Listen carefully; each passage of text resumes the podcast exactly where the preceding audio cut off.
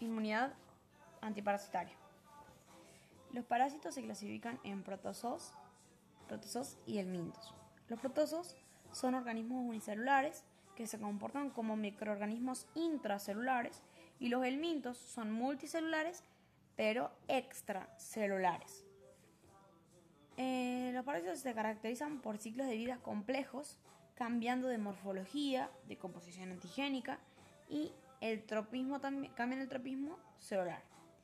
Producen infecciones crónicas y algunos pueden presentarse asintomáticos donde la gente continúa replicándose.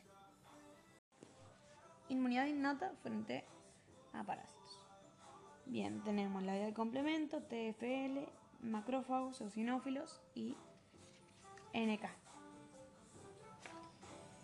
La vía del complemento. Los parásitos tienen residuos de manosa expresados en su superficie.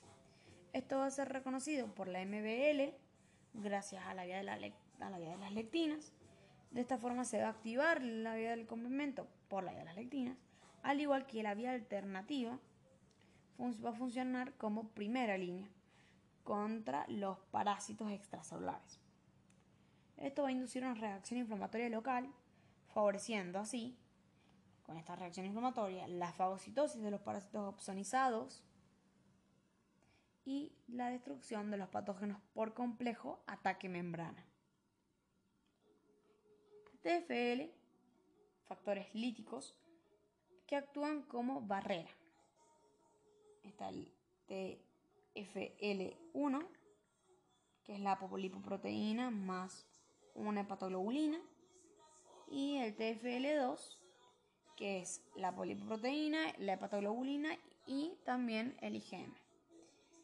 Estos factores líticos, tanto el TFL1 y el TFL2, tienen acción citotóxica y actividad de peroxidasa, causando daño oxidativo. La peroxidasa es eh, una especie reactiva de oxígeno que es nociva y causa em, daño tisular.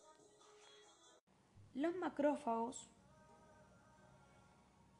fagocitan los protozoos reconocidos por el complemento o por el receptor de la lactina C. Y esto provoca en el parásito un estallido respiratorio o microambiente de lisosomas. En el caso de los helmintos, cambia la configuración por eh, IL4, eh, la interleucina 4 y 13 del TGLPER 2 funcionando como controlador de la inflamación exacerbada. Los eosinófilos combaten el mintos por la liberación de gránulos que contienen proteínas tóxicas y producen intermediarios reactivos de oxígeno. Los eosinófilos son activados por la interleucina 5 de los TGLPER 2 o la inmunoglobulina E por los eh, receptores de la porción FC E clase 2 que están pegados al parásito, las inmunoglobulinas E.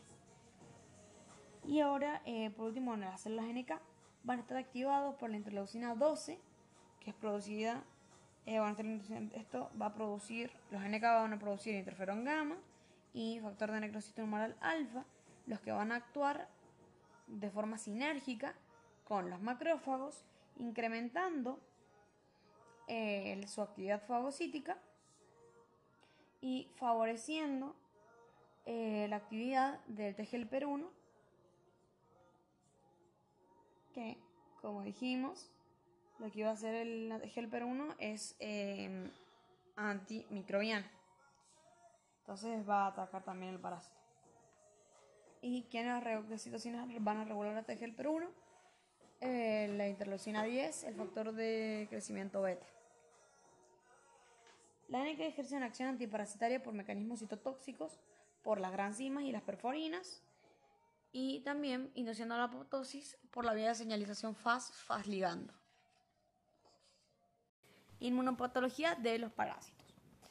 Por respuesta inapropiada, excesiva o no regulada, causan lesiones.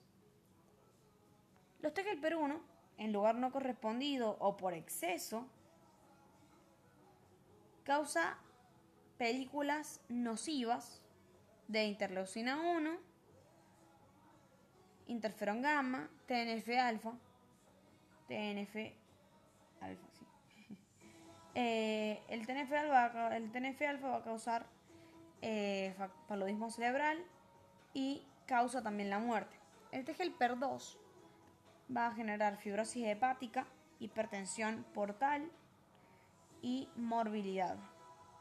Los anticuerpos van a formar eh, altos, bueno, los altos niveles van a formar, van a dar lugar a inmunocomplejos y esto causa lesión tisular.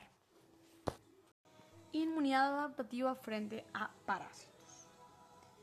Bueno, esto está dado por TGLPER2, TGLPER1, CD8 citotóxico y anticuerpos. Los TGLPER2 es un perfil específico contra la infección por el mintos con nivel elevado de IgE, eosinófilos y mastocitos, los que van a actuar liberando sus gránulos sobre el parásito. Eh, se va a producir la unión CTLA4 y CD28 eh, como activación. Y también el OX40, OX40L que lo que van a hacer es tratar de expulsar al, al parásito, eh, de expulsarlo al crear un ambiente hostil. Eh, T-Helper 1 es un perfil contra, eh, contra encargado de su eliminación y curación de lesiones, eh, ya que libera interferón gamma y que actúa, que activa los macrófagos y favorece la capacidad de matar. Y también bueno, está la, secreción de eh, IgG2A, mm, que este, bueno, eso. El interferón gamma induce la expresión de intermediarios eh, reactivos del óxido nítrico y eh, intermediarios reactivos del nitrógeno. Y también el TNF-alfa es un cofactor de estas expresiones. Por su lado, el linfocitos, las células CD8 citóxicas van a destruir a las células infectadas por acción de la eh, citotoxicidad dada por la vía de señalización fosfoliligando que da lugar a la apoptosis permitiendo la liberación del parásito que es fagocitado por células em, profesionales. Y esto produce y libera interferón gamma, que va a este interferón gamma, va a inducir la expresión de intermediarios reactivos del ácido nítrico y el nitrógeno.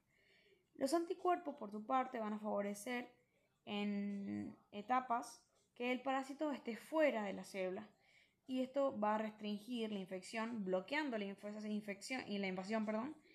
Va, eh, entonces, esta, lo que hacen los anticuerpos es em, hacer que el parásito quede fuera de la célula. Entonces, esto va a restringir la infección, bloqueando la invasión a esa célula y va a ayudar a que eh, esta forma el parásito está fuera, no está atacando ninguna célula en especial y va a ser capturado por células fagocíticas. También los anticuerpos van a ayudar a, eh, frente a la infección, reinfección y van a activar los mastocitos por su función eh, FC de la inmunoglobulina G y E y también eosinófilos y macrófagos. Activan la citotoxicidad y la desgranulación de mastocitos, eosinófilos y monocitos, los anticuerpos. Mecanismos de evasión para los parásitos. Bien, hay cuatro mecanismos.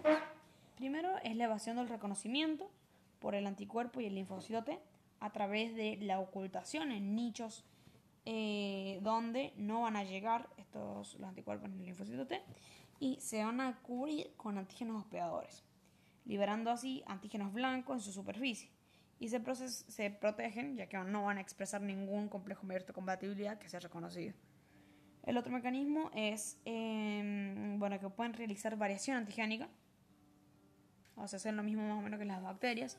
Cambian eh, su ADN y cuando van eh, los em, antígenos específicos para actuar, en este caso eh, va a ser el IgE y el IgG, eh, lo que van a hacer es que no lo van a reconocer porque ya están específicos para una secuencia de genes que cuando varían evaden esa respuesta.